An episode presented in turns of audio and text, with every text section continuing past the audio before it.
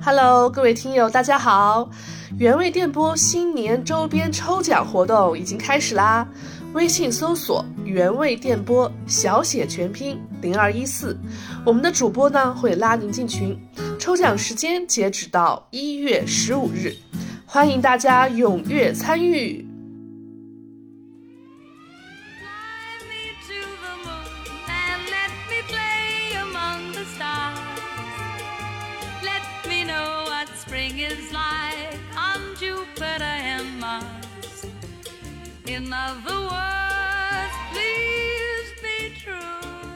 嗨，大家好啊！欢迎大家收听安全出口，这里是四楼的声色电影院，我是老段啊。这期节目又是我们的老朋友一起串台，是原味电波。但是呢，这次又换了一位新的朋友，是原味电波的老徐，来跟大家打个招呼吧。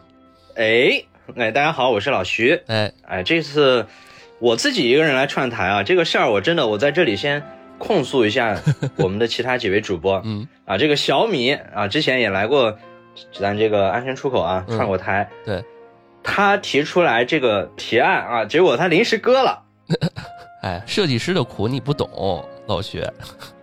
谁还不是个设计师呢？真是。哦，对对对对，忘了忘了忘了，听众们不知道，就听众们可能也知道，因为我们这两个台的大家都互相串一串，原味电波的含设计师、含插画师的浓度极高啊。对。据说好像你们电台这个每一个主播都有自己的神通，是吧？这这两位聊影视，然后还有一些聊情感啊、聊娱乐呀啥的，反正各个方面都有。我就是说胡话的啊！今天哎，说实话，今天来咱们这儿串台啊，我其实挺紧张的，因为我我在听这个安全出口往期的节目啊，哎，我觉得老段你这个风格啊，嗯，就是稳中带稳。对，就是没有突破，就是就是稳啊！哇，我就特别紧张。你说我在这，我在我来串台，哎我，万一没发挥好，对吧？这个我来之前，大川还说呢，大川本来呢，其实哎，这个人也是啊，这个人本来是可以和我一起来的，哎，但是呢，他说是让我自己去历练一下啊，那我就历练一下吧。我今天呢，好好发挥啊，不好好发挥的话，大川也不知道自己电台做成那个鸟样子。行。那呃说回来啊，其实我们今天要聊的这个是一个国内特别经典的，就是只要一提到呃恐怖片，其实它是有一号的，就是《双瞳》。这在我们对，在我们上一次第一次串台的时候，其实也提到了，上次小米埋的这个坑啊。然后是由导演陈国富。呃，然后主演梁家辉、刘若英代理人，还有大卫·摩斯，啊，包括这个我还有一个我特别喜欢老演员叫朗雄啊，就是《附近三部曲》啥的啊，对，也出演了一个非常重要的角色。对他是在二零零二年中国台湾出的电影。然后呢，我们怎么聊？我们就是跟大家聊一聊剧情，然后根据剧情的过程中，我们再穿插一些想法，咱们就这么聊吧。啊，嗯，我哎，随便聊吧。随便聊串台就是串的随意一点，随意一点。先带大家走一下剧情。对，来，啊，毕竟这部片子确实还是好评很高的啊，毕竟很经典，它这个得奖也得了很多。对，没错。那我们就直接进入剧情吧。首先呢，这个开篇，哎，我先提一下这个，我觉得这个电影的里里面的一些转场做的，其实我还挺喜欢的，包括这个开局的时候，这个影片的一个切换到他下棋的那个场景，以及。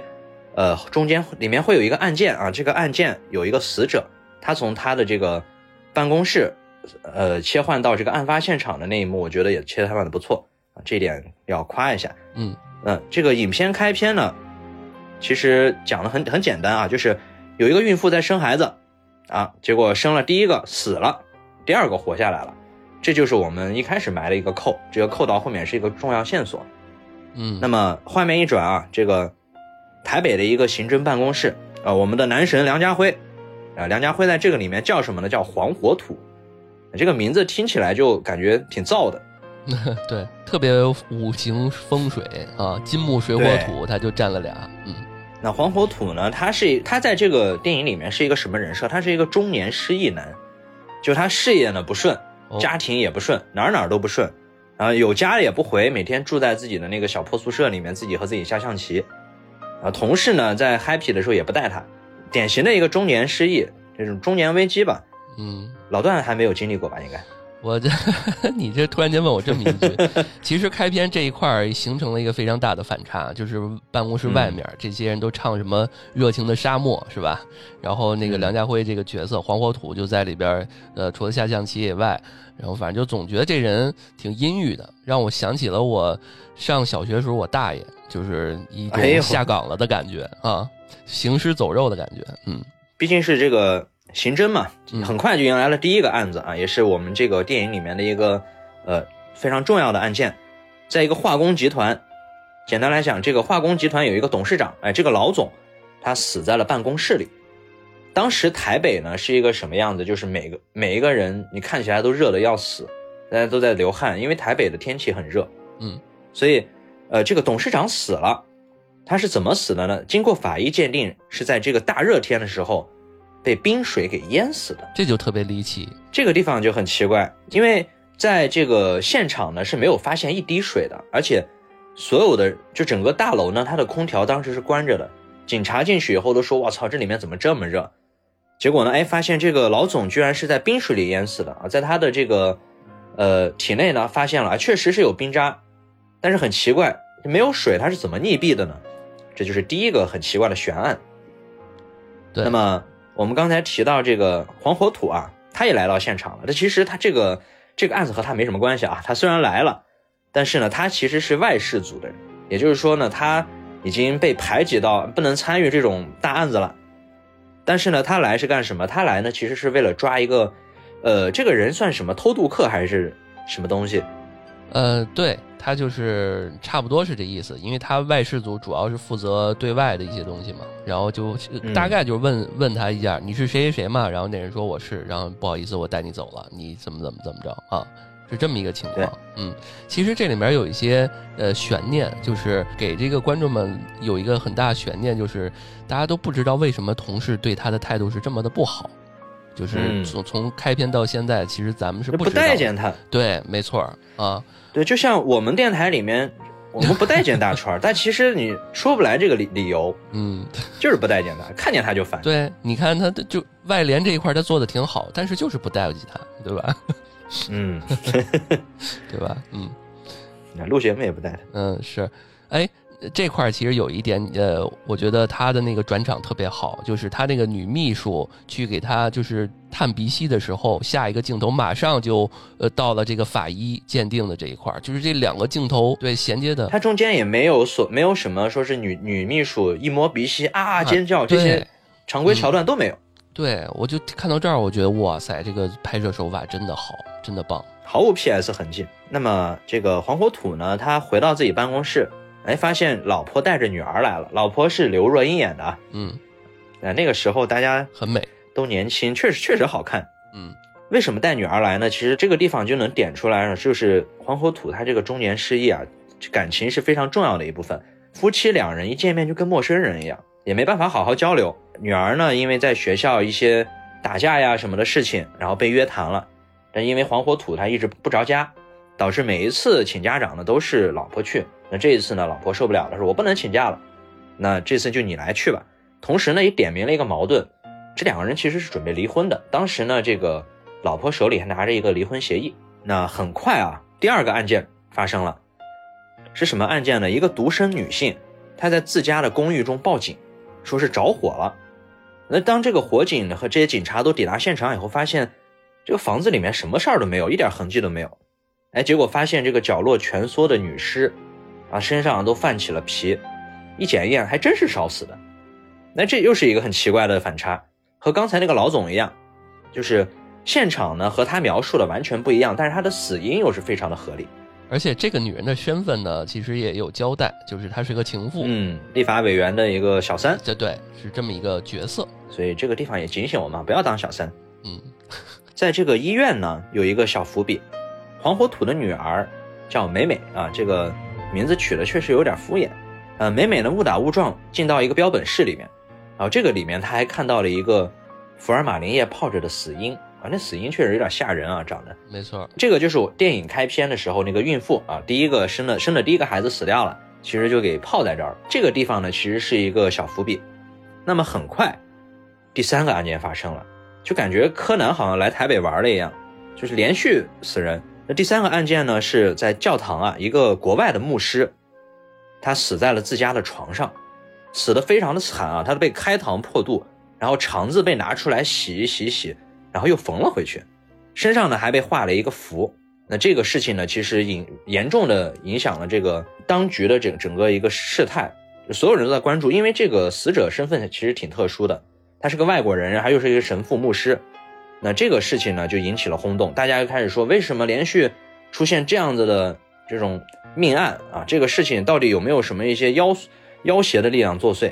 这个地方呢，大家开始都重视起来了。前面有一个小的剧情，你就发现他台湾这个当局啊，可能那警察内部也不是特别的规矩。啊，因为前两个案子，然后法医还有那个代理人演那个角色，他应该是个队长，对吧？然后跟他们的这个类似于，呃，警察局局长这么一个角色，然后警察警察局局长就是说，别给我找事儿，你就随便跟我说一个什么原因就好了啊，随便给我写个，然后随便找一个替死鬼，对对对，然后呢，这个这里面有一些冲突，就是这队长呢总觉得这两个案子啊又有关，然后呢，法医也说这两个案子非常蹊跷。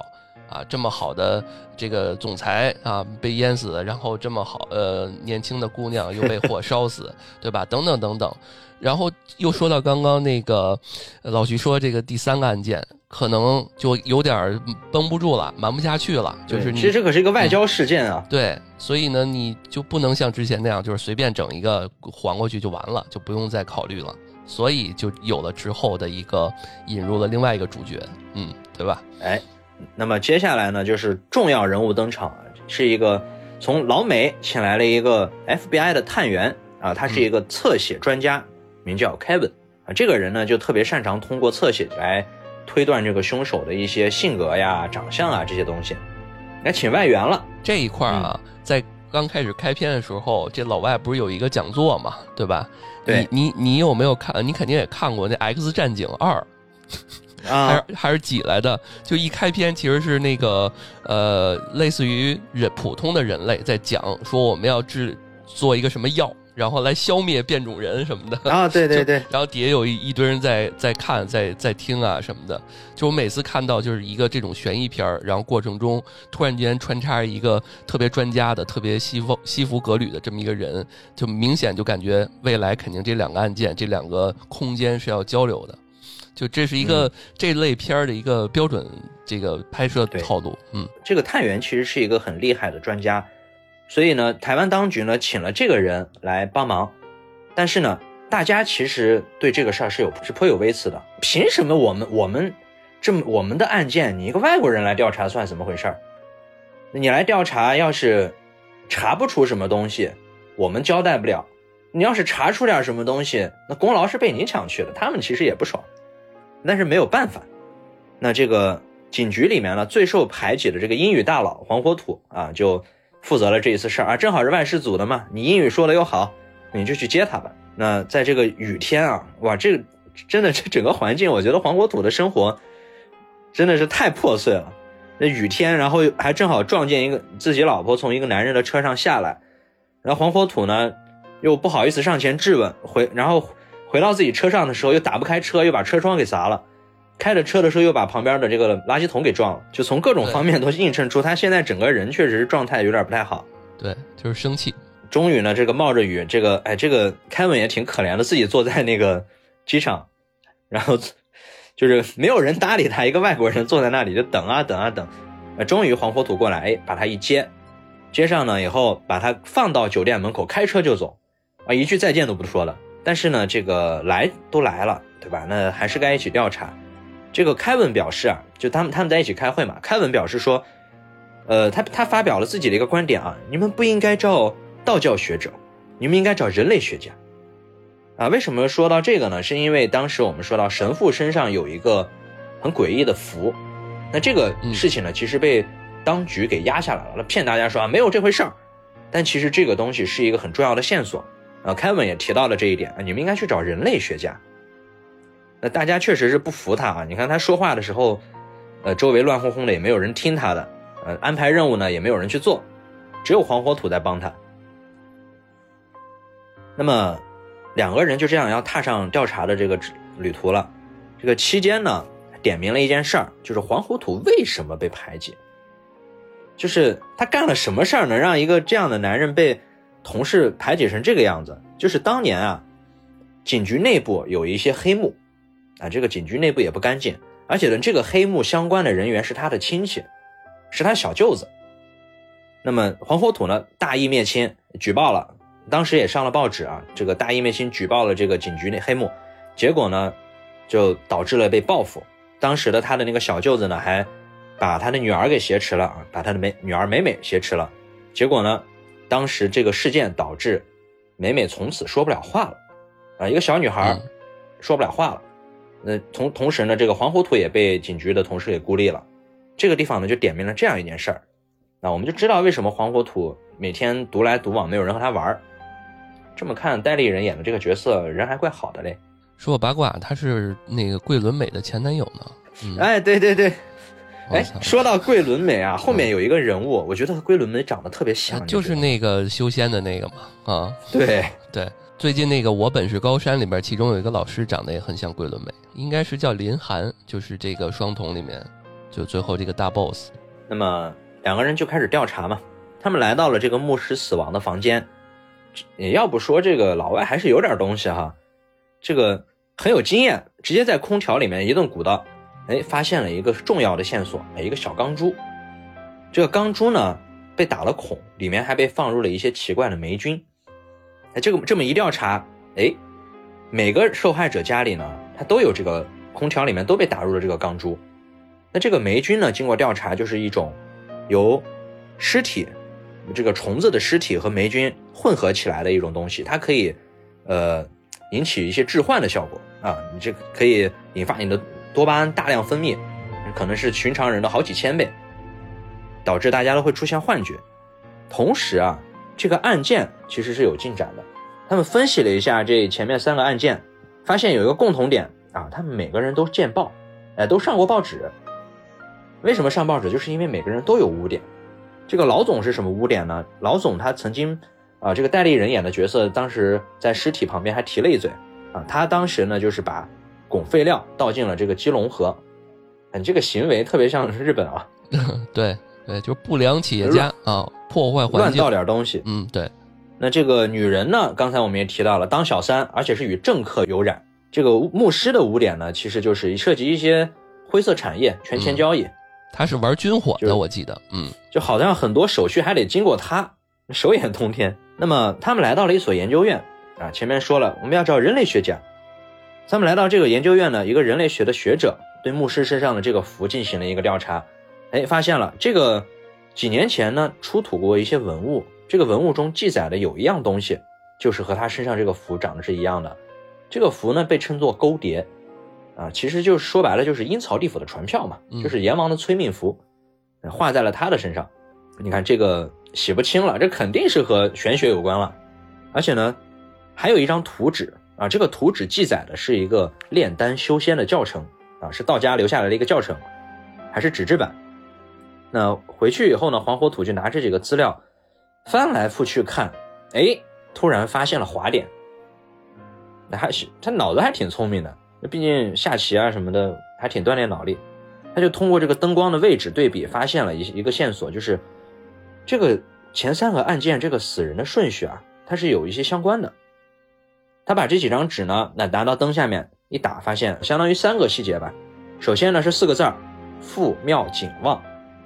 这是什么意思呢？就是前三个字儿其实就是每一个死者名字里面都带了这个字儿啊。父这个老总名字里带父，庙这个小三的名字里面带庙。邱妙芳。景呢？嗯，对，这个景呢，其实就是说这个神父嘛。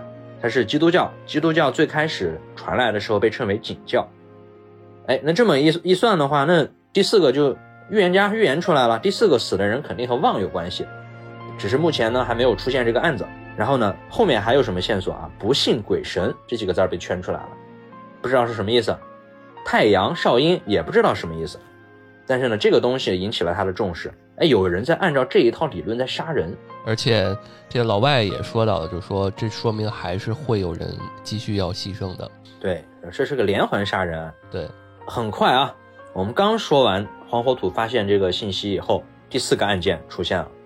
啊，这个第四个案件的尸体其实被发现的挺意外的，这个人呢被发现是，呃，心被挖了出来，然后正好就丢在了那个车里边，这个车被人发现了，他的名字里面正好就带有“旺”这个字儿，哎，前四个集齐了。经过这几件事儿呢，黄河土和凯文在有一次在这个路边吃面的时候就讨论起来了。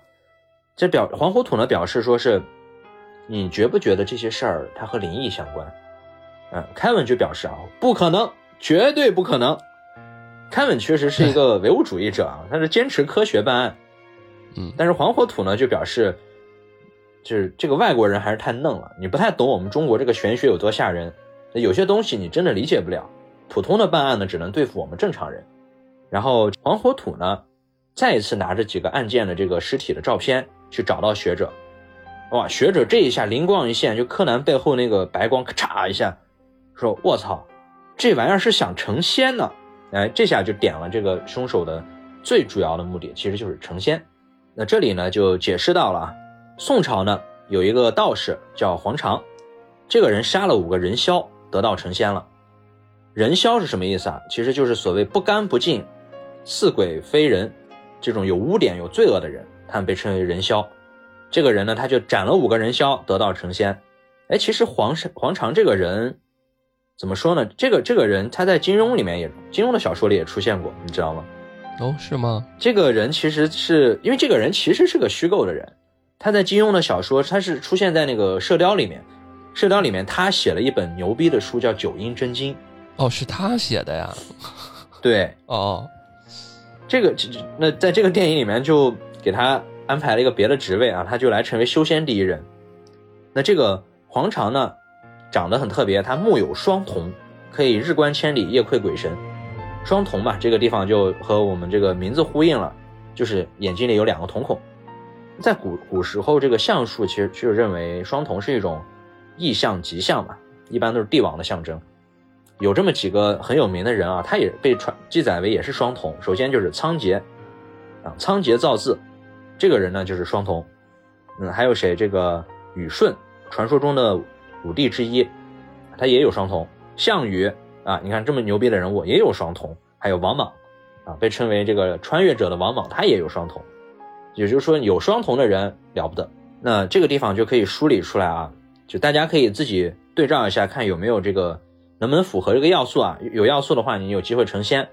首先呢，你得有双瞳，因为你有双瞳才可以找到人枭嘛，你就能看清谁是这个需要斩掉的人。那第二点呢，就是你要把这五个人枭打入道教所主张的五个地狱啊：寒冰、寒冰地狱、火坑地狱、抽肠地狱、挖心地狱，还有拔舌地狱。这几个地狱前面几个其实我们都已经提到了，你看这个。老总是在冰水里溺毙的寒冰地狱嘛？这个小三被烧死火坑地狱，还有一个那个呃被挖了心的人挖心地狱。目前呢已经有三个地狱了啊啊，还有这个这个神父啊肠子被抽出来洗了一下抽肠地狱，现在就差一个地狱了。第三点呢，修仙的人要经历一场大病，这一点可能大家比较容易经历啊。那么前面两个呢，大家努力争取。还有一个非常重要的线索。就当时这个，我当时第一次看的时候，其实我跟着主角一起起了鸡皮疙瘩。就是太阳和少阴是什么呢？对应的其实就是火和土，黄火土，黄火土。其实我们带入到黄火土自己本人的视角啊，对我们男主就是叫这个黄火土。你追查这种惨绝人寰的这个命案，然后发现这命案还和玄学有关，玄学你吃瓜吃到最后吃到自己头上了，小手竟操，黄火火土不就是我自己吗？嗯。而且一个顶俩，那另一边呢？这个 Kevin 自己在网吧上网，然后通过这个调查发现，涉案的一些车辆啊、仪器啊这些线索，证明了这个案件相关的人都是一些高科技人才。就人家其实这其实这些凶手啊什么的，涉案人员那都是上流社会的人，你普通民众干不了这种事儿。就比如说，呃，运送尸体的车辆啊，一在美国都是那种，呃，高精尖的产业。才用才会用的车，包括我们之前说到这个空调里面的小钢珠，当时那个调查的人呢也说了一句，这些人不简单，为什么不简单？因为这种很小很小的钢珠上面还要打一个孔，你还要再往里填东西，这个技术也不是一般人能做到的，就可以说是你只要稍微这么顺藤摸瓜一查，全都能查明白。那这一点其实就说明这个，这个对于凶手来讲，他们的心理是什么？就是我也不怕你查，你要查就查，你一查就知道是我。但是这个孔我今天必须得打，这个煤我也今天必须得放，人我是非杀不可啊！这个这个剑我也必须得犯，很狂妄。那顺藤摸瓜这么一查呢，发现哎，有一家公司，呃，进入他们的视野了。这个两个老板啊，这两个老板是海归啊，从美国回来挣了大钱，这个公司还挺赚钱的。结果突然呢，这两个老板就信了教了，把公司一卖出家了。这样的人生我也很想拥有，反正。对，说了好像卖了二十个亿，嗯，对，二十个亿啊，二十个小目标啊。哎，对，想到最近雷军说看上看到自己卡里面只有四十个亿，非常的恐惧。他妈的，可恶啊！是。明天就给他打个钢珠。这个警方呢调查到这些事儿以后，立马就驱车前往。哎，来到一栋大厦，坐了电梯上去。哦，这个就是可以说是双瞳最震撼的一个最牛逼的。我操，这个你要太牛逼了。对啊，我操，在在一个就是你想想啊，就是以我们现实生活中，你在那个万达这种 A 级写字楼里边，然后你上一某一电梯一层，然后打开是一道观。我操，这太牛逼！我操，嗯。就有一种穿越感，对这个道观是怎么回事儿？就是一砖一瓦从大陆运到台湾，再重新组建起来，哇，这个东西太牛逼了。对，而且我当时看到这个的时候，我突然脑子里面想到一句话，就是建筑的本身其实就是乐高。这玩意儿和乐高没有区别，是关键是他刚演这个剧情时候，他那个烧的那个香的那个迷雾的感觉，然后再加上门口还有一个道士在那儿用那大笤帚扫东西，不知道扫出个啥，这反正就是人家这戏得做全套。那警察来了，出来迎接的是一对道士啊，警察上去就问啊，你你们谁是负责人？嗯，我们这里没有负责人。接着呢，就是要带他们去警局问话嘛，说你们这儿有什么没有登记？啊，有管制刀具，这些道士呢，其实也很客气啊，就是也不和你多多说什么啊，拔剑就是砍，也没忘记自己这是个 cut 片。对我问一下，你看的是那删减的吗？我看的应该不是删减的，就砍头砍胳膊都在。对，就头满天飞，就是明显感觉机关枪手就是民警的手枪、机关枪和什么刀冷兵器，什么各种互砍，极其残忍。我第一次看就那个太帅了，对我第一次看就不是删减版的，我就吓坏了，因为那时候刚看出来年龄比较小，就不是特别大，嗯，大乱斗嘛，大家也也就是也不管不管怎么打团了，就是见人就干，很快这个反正地上就双方死成一团，就是你能看到这个道士他不是为了，他也不像是为了说是要呃赶走。这些警察，然后自己活下来，他也不管自己的命的，就是你来了，你不许碰我后边的这个道观，不许碰里面的东西，我就要杀了你。那很快这两边基本上全死完了，这个戴立人演的角色也是身负重伤啊，而且浑身都是血。那两个老板呢，也是一个死了，一个被逮捕了。在现场啊，哎，现场就是众人这个 Kevin 啊，黄火土他们也赶来了，这个 Kevin。很聪明，哎，发现有一个密室，这个密室呢是从地上有一个地砖掀起来，他说：“你们把这个打开。”哎，掀起来以后，里面躺着一个女孩这个女孩呢肚子上有一大块伤口，那这些人其实就是利用这个伤口在培养霉菌，你就可以看到那个伤口，就是感觉已经有点腐烂的感觉，很痛，看起来血了呼来呼叉的。嗯，对，这是人干事。那很快呢，这个在媒体。看来呢，这个事儿终于解决了，就是你终于找到了这些，呃，幕后操纵的人，把这些人该杀的杀了，该抓的抓了，虽然受了点伤，死了点人吧。那这个面对媒体啊，凯文还总结，这个妖魔鬼怪很容易对付，但是人心远比这些更可怕，这是一句他的名场面。那就这样，大案终于破了，破了，大家很高兴嘛。在正好凯文要马上回国了，就回国的前一晚。就来到黄火土的家里啊做客，和这个夫妻二人还有女儿四个人一起吃了一顿饭。就这个家，其实我觉得终于第一次有了一点家的感觉。就大家终于开始在饭桌上笑了。黄火土基本上从开篇到现在都没笑过，所有人都没笑过。那终于这这一刻，大家就看起来啊其乐融融。而且期间啊，我觉得很牛逼的就是，这个凯文还帮黄火土修复了一下二人的夫妻二人的感情，而且修复的效果立竿见影，黄火土立马就去找媳妇儿来了一番。我觉得这个，嗯，确实修复的好。外来的和尚会念经哈。对呀，这经念的。两个人呢，其实也喝酒喝了很多，最后都睡去了。第二天早上啊，睡在客厅的黄火土呢醒来，叫凯文，你得赶飞机了。凯文不理他，他一扒拉，万万没想到。凯文死了，而且死不瞑目，就看他的手里呢还攥着他的舌头。事情没完，拔舌地狱，这个地方当时吓了我好大一跳啊！嗯，是挺恐怖的，尤其是看到那个时间点，我对凯文其实已经产生感情了，你知道吗？就我我挺喜欢凯文的，突然凯文就死在我眼前了。那凯文其实经历的就是拔舌地狱嘛。对，刚才说到这个五大地狱，五地狱终于凑齐了。对，因为。因为凯文其实就是那个不信鬼神的人，你不信鬼神，你就得下拔舌地狱。所以听到这儿，大家还可以往回听一听啊，不知道还记不记得前面说这个成仙的步骤啊？其中这个拔舌狱其实是很也是一很重要的一环。嗯，那黄火土呢？很快，黄黄火土也在自己的鼻腔里面发现了霉菌，哇，这个事儿就有点有点危险了。嗯，就黄火土。因为中了这个霉菌的话，基本上就是小命不保嘛。很快这个人整个人就不行了，赶紧送到医院。而且在恍惚中啊，黄火土终于想清楚了一切，就是给人感觉就是玩狼人杀，你玩到最后，你终于盘明白了。就说了前面都说了，修仙修仙的人他要生一场大病，那其实那个女孩才是幕后 boss，那那个病在女孩的身上，那女孩而且那个女孩。呃，电影中间提到过，那个女孩头部是有肿瘤的，而且肿瘤无法开刀处理。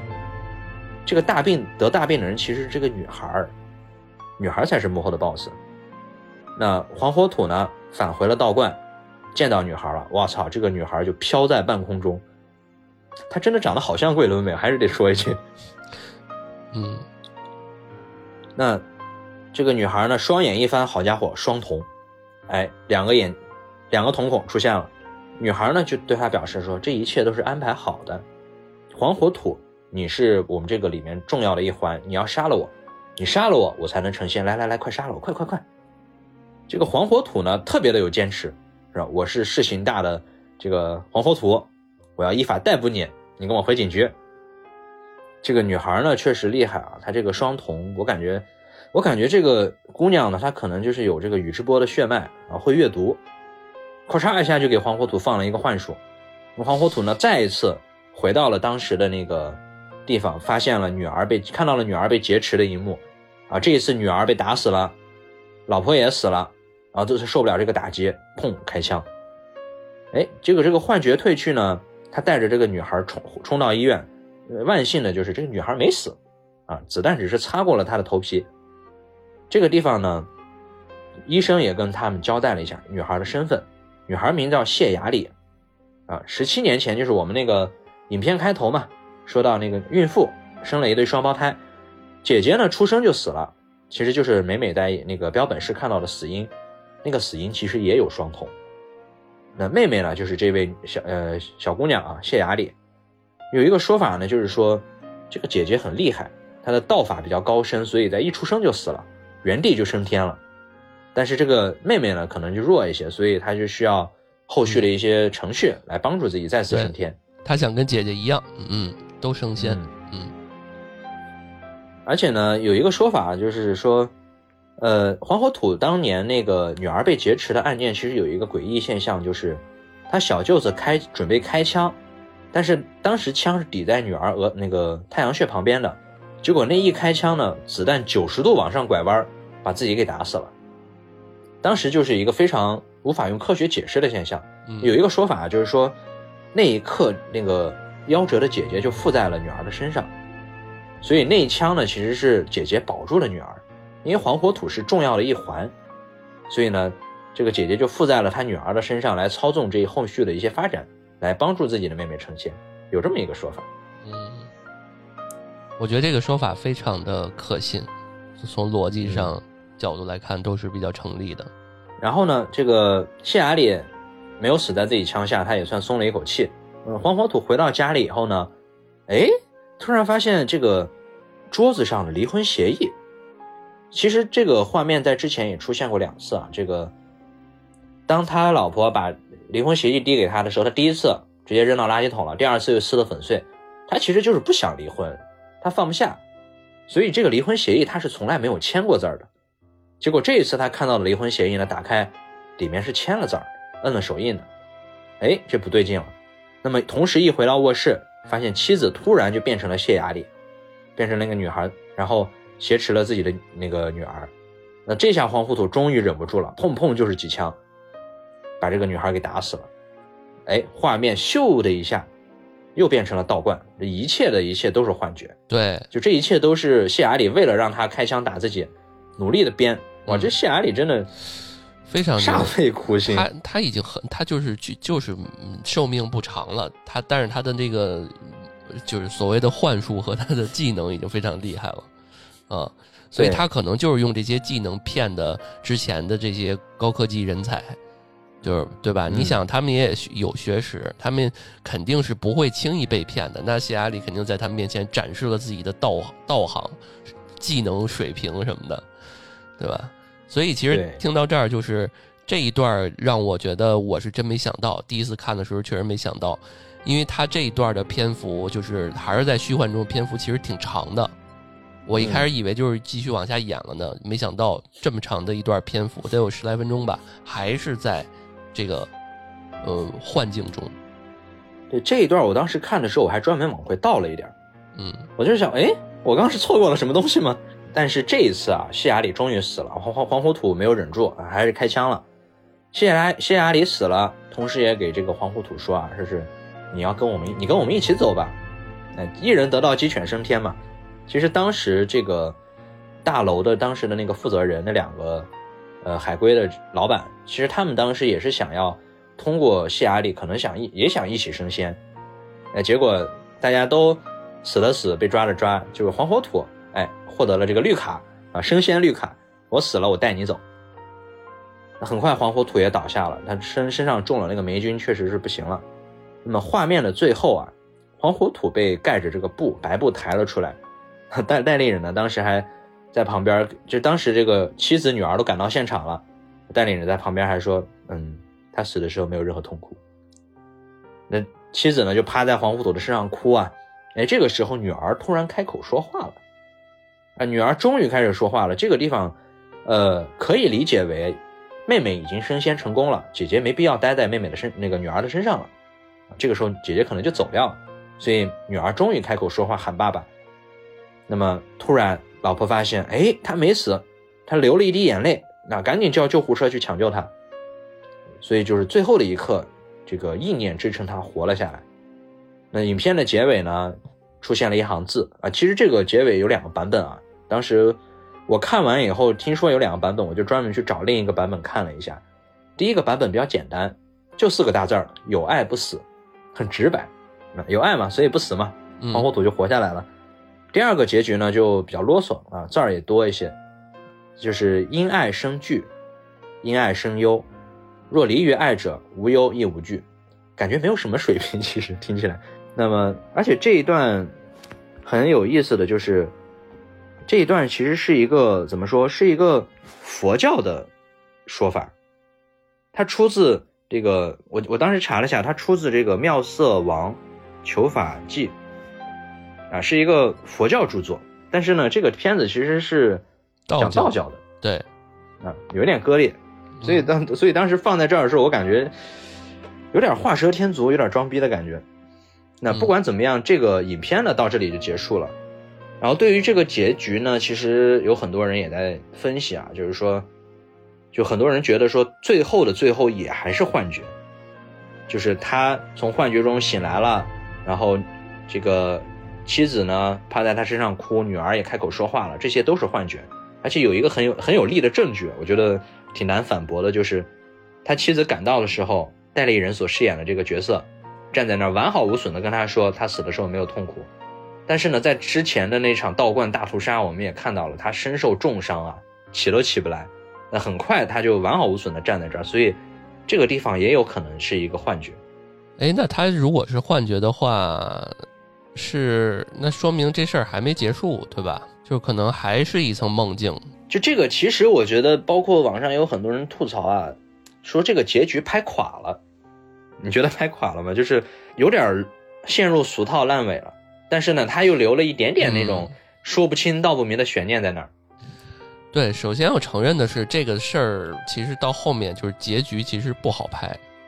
呃，但是呢，从哪儿戛然而止，让大家有更多想象，其实也不好弄。我觉得他最后这些幻境啊什么的，想了半天，可能也没办法了。要把这事儿终结，把这个电影结束，可能也就只能是这样了。导演当时可能就说了一句：“就这样吧。”对，肯定就是就就是墓碑上就肯定就是那碑上最后直接来一个什么别什么由爱生恨什么这些东西了，直接就是就这样吧，再见啊！本本故事纯属什么，就还不如来这个呢。其实我当时想的是说，呃，发现那女的培养那个霉菌的时候，然后最后给她一个一些镜头，让她最后飘走了或者怎么着就完了，就挺好，不要演后面了。后面这些梦境又阐述了他跟他女儿跟他家庭的一些关系，然后又非要把这个升仙这个东西拍的那么的透明化，就是嗯没劲了。就他把这个升仙这东西拍的太具体了，前边其实大家听的也都差不多了。后面非要把这些都要重新给它具象化一些，我觉得就确实是有点多余。嗯，对，可以给我们多留一点想象空间嘛。毕竟他说这个道道这个东西，其实就是有一点有一点点。其实我觉得道这个东西和克苏鲁有点像，它是很很难名无无法名名状的一个东西。嗯，就自己去稍微琢磨琢磨，有点那么意思就行了。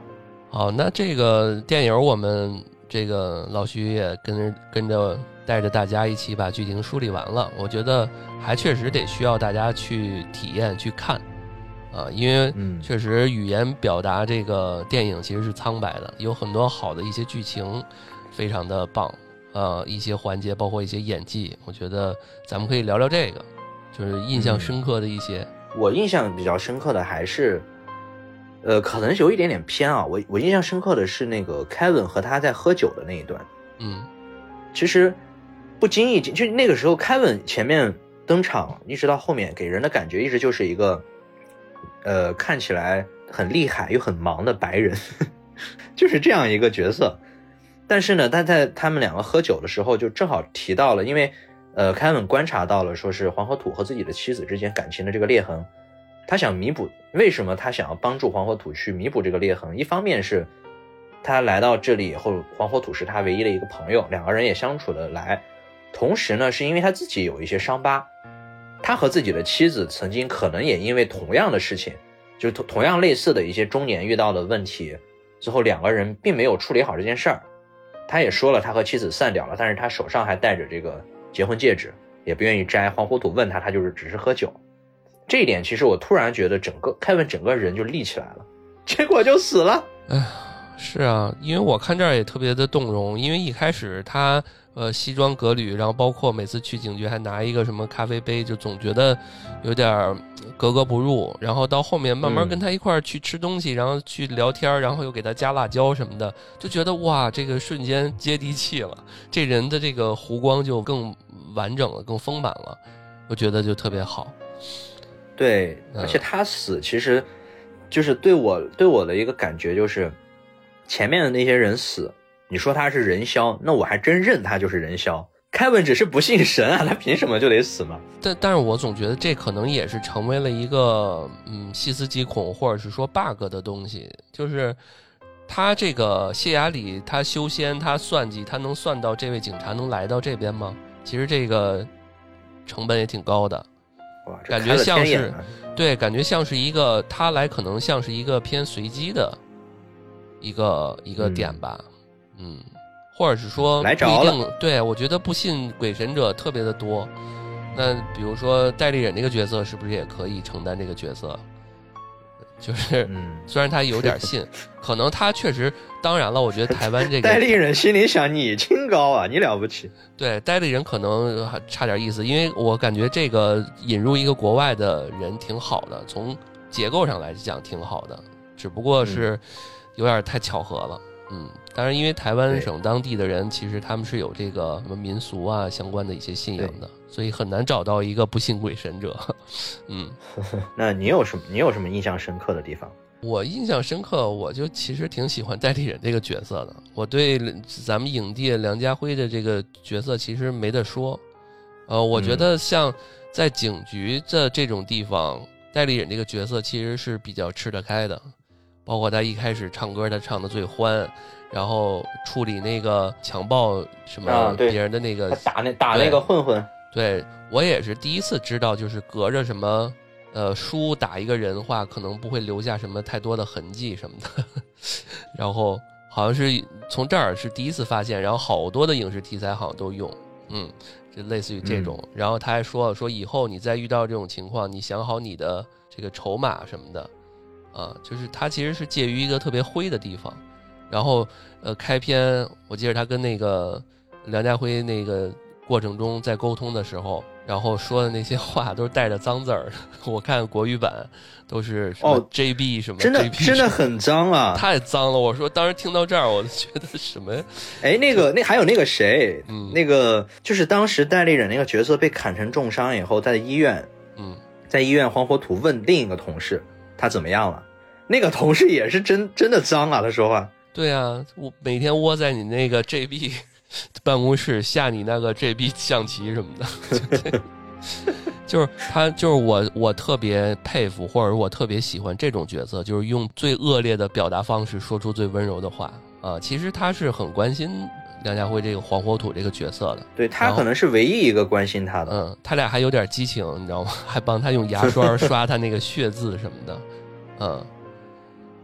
哎呀，这个因为我看这个电影，我之前看什么《东邪西毒》还是《东成西就》啊，然后那里边演一个特别垮的段王爷嘛，演一个特别飞的一个角色，然后瞬间到这儿成为了一个就是特别严肃的，天天苦大仇深的，让我觉得这位的演技是真的了不起，嗯，太了不起了，让他装到了，还挺帅，是，嗯，这几位死法我觉得挺挺挺有意思的，嗯。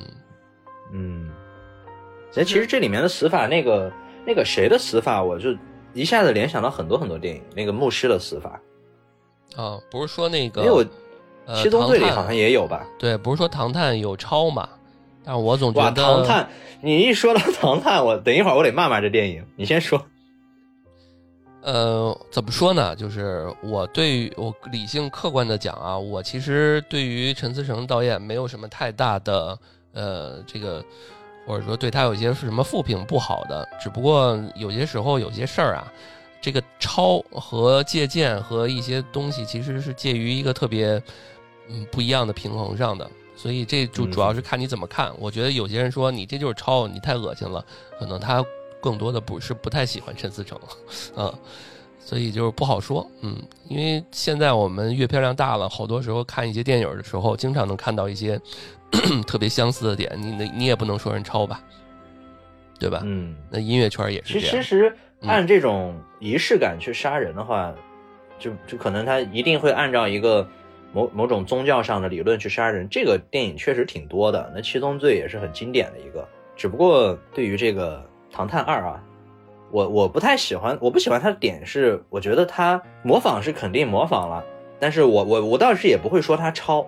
只是说他拍出来让我觉得很粗糙，就是咱看《唐探二》里面，他这个也是一样啊，也是一个老外凶手，嗯，为了复活妻子，为了长生，按照这个无极图啊，这个金木水火土杀了几个人，就是把人内脏一摘，然后挑这么几个地方把尸体往那儿一撇就完了，这一点让我觉得有点接受不了。就是对比下来的话，尤其是两个电影对比起来，我觉得你你可以稍微讲究一点，真的讲究一点没关系的。也不好弄，反正有些人说吧，你要是不完全抄，你要改了，又人又会说你亵渎啊，然后改不好还不如不改，所以我觉得不用太在意，至少我觉得能多出一些这样的电影挺好的，嗯嗯，我觉得这个最大的就是通篇最大亮点，就是刚刚其实也说过，就是那个最后发现那么长的剧情，快十来分钟还是在虚幻中，这其实是让我最没想到的一个点。还有就刚刚我们说那个在大楼里面盖一个道观。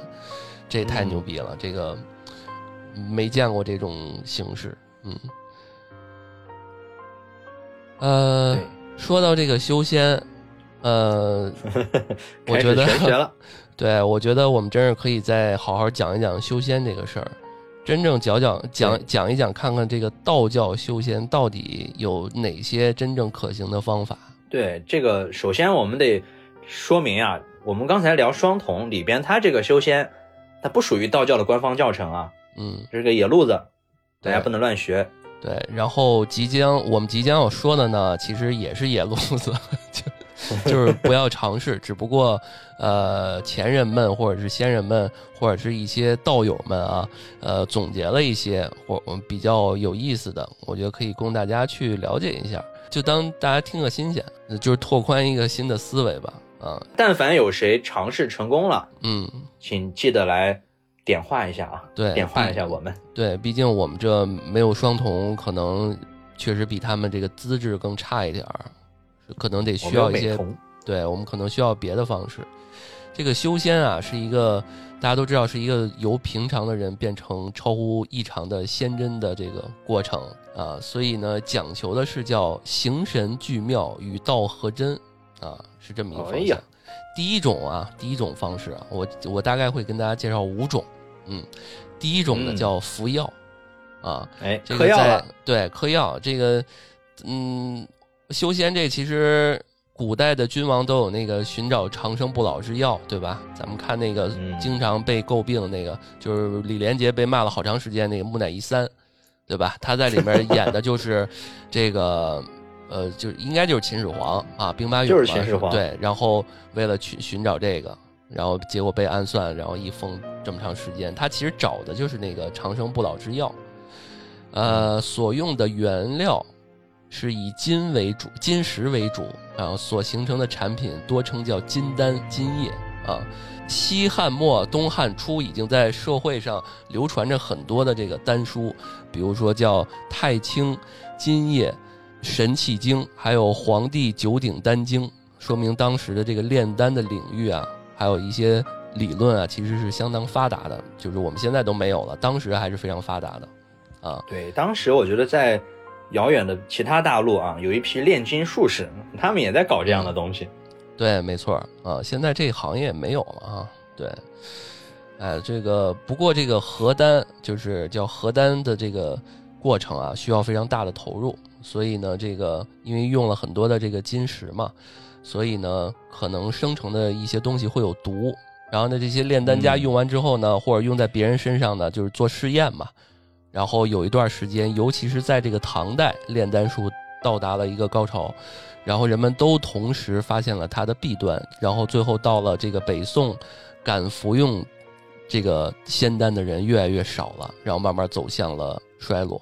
就是由唐高潮，然后但是发现很多就副作用比较多，大家一看，哎，金丹不错，我也得吃，然后慢慢发现没啥用，然后到北宋确实人就变少了，嗯，还不如吃麦丽素呢。对。然后据说这个，据说淮南王啊，这个人物记载中就是嗑了药成仙的，而且而且他不但自己成仙了，连带着家里的鸡犬全都升仙了。这个词儿就是这么来的吧？鸡犬升天就是这么来的吧？嗯，对。然后这个炼丹就说到这儿，就是大家感兴趣的话，可以去看一本书，叫《道教与人类文明》。其实记载了很多唐代和唐代之前，就是金丹术和修仙术的一些部分啊。没事儿，在家练一练。对，然后还有就是练气，这肯定大家都知道。呃，战国时候有一个这个著名的文学家叫屈原啊，写下《远游》里面写下这个《远游》，其中就里面说到了这个服气的法门。嗯，就是说就服气了呢。就是服气，就练外气、存思、守一，然后胎息啊，这些都是相关的功法啊。就是所以在这个服气这一块儿，是道家中非常有发展的。当年战国的时候，嗯，不过这个功法虽多，在这服气的过程中还是需要一些辅料的。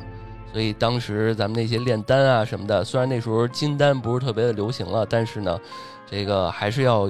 配合着一些相关的一些补品、中草药，感觉是比炼丹要更靠谱一点儿。人你想打坐练气，然后吃点补药，对吧？这感觉自己哎呀，身体好了。对，一般老百姓可能感觉能人人都有功练了，对吧？让我想起那个 那叫什么《无敌破坏王》啊，就是人人有功练啊。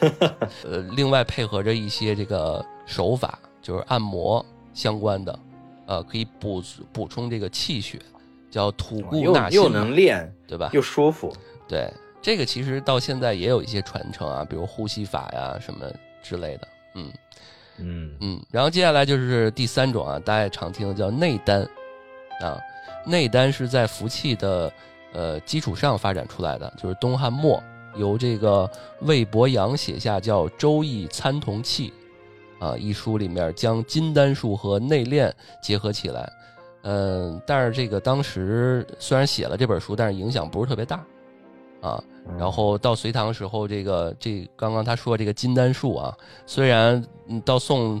什么的，就是发发现没落之后，这金丹呢弊病也特别多，慢慢的就开始想整一些内丹，啊，这个叫呃开拓体内固有的这个资源精气，然后练长生不老之躯，就是咱不是外外这个叫什么内服了，咱开始从内里边去找一些东西，然后把它练成内练一口气，对，这就是内练啊。有金丹有大丹，你你你说这个修炼内丹，我听着怎么和结石那么像呢？有点那意思啊，有点那意思。那我也得过内丹呀。你是哪儿啊？你是胆还是肾啊？